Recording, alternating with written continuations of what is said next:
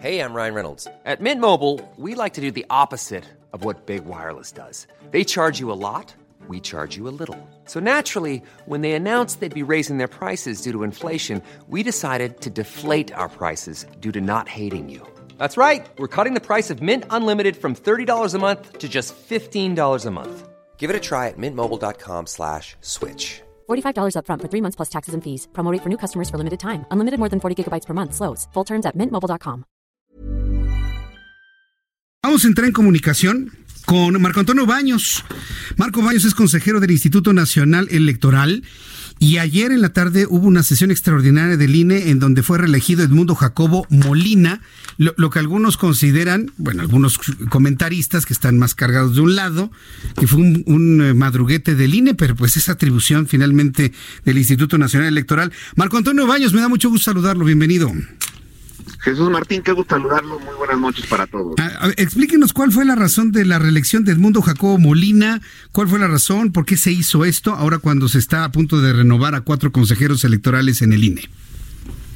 Bueno, para empezar, el secretario ejecutivo tiene eh, una designación por parte del, de los consejeros electorales que nos reunimos y votamos en el Consejo General del INE.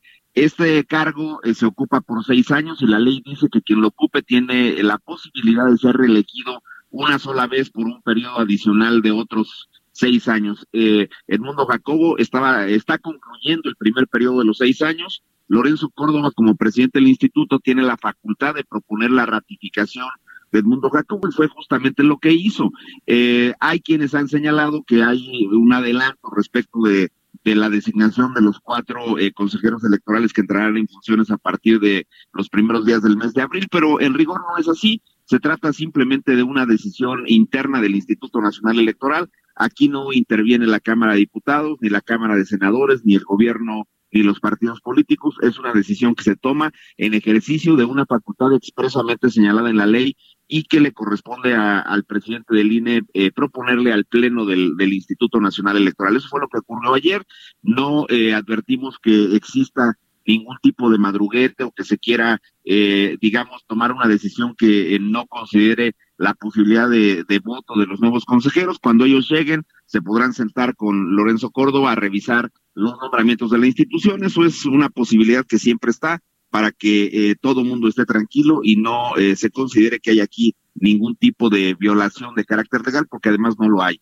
Sea, el procedimiento de ratificación se pegó a la ley y eso fue lo que hicimos ayer. Correcto. Ahora bien, eh, todos sabemos que en la renovación de cuatro consejeros electorales y tomando en cuenta la configuración que tiene actualmente el Congreso de la Unión y luego en el año 2023 la renovación de otros cuatro más, donde algunos presumen que una vez Morena tendrá mano, ¿no? Para elegir a los consejeros y presumiendo de que el INE esté prácticamente en las manos, en las voluntades de ocho de once consejeros. Esta Secretaría Ejecutiva que se acaba de reelegir en Edmundo Jacobo Molina busca de alguna manera equilibrar lo que vendría hacia el futuro.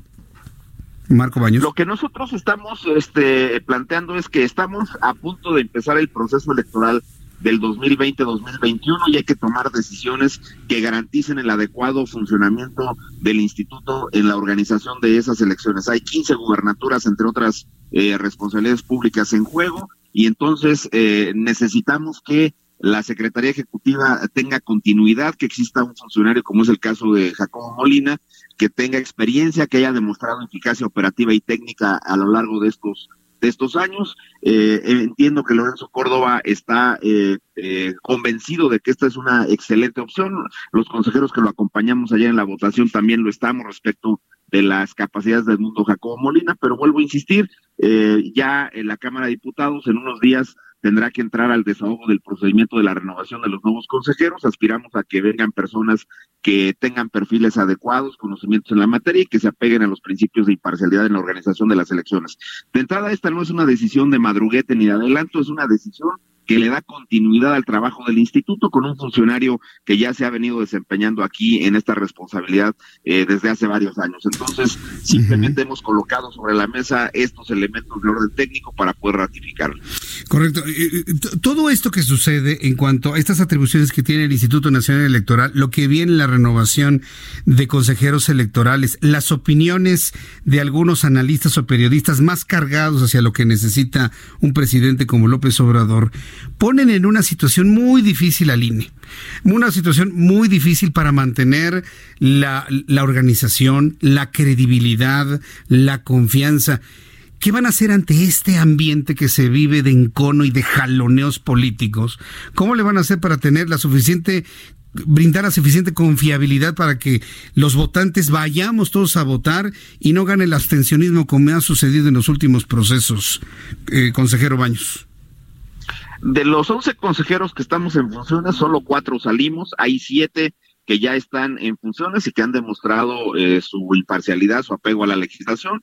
Yo espero que vengan eh, personas con las mismas convicciones y se sumen a eso, porque lo que usted acaba de decir es fundamental para mantener eh, credibilidad plena en la organización de las elecciones. Treinta años nos ha llevado diseñar este modelo y acreditarlo en los hechos en la organización electoral creo que estas eh, eh, permanentes señalamientos que de repente tenemos del jefe del Estado mexicano haciendo alusión al al INE, pues eh, han eh, contribuido a generar un clima donde hay eh, muchas opiniones en contra de la institución, pero por la vía de los hechos hemos demostrado que las elecciones se organizan adecuadamente, que no hay fraudes y de lo que se trata justamente es de mantener esa línea de trabajo y por eso hemos considerado una decisión acertada que se ratifique a Edmundo Jacobo en ese cargo. Él es un funcionario que ha demostrado también sus capacidades y su imparcialidad, su honestidad al frente de la Secretaría Ejecutiva y estoy convencido de que hará un buen eh, un buen trabajo este que blindará eh, eh, al, el trabajo institucional del proceso electoral del 21.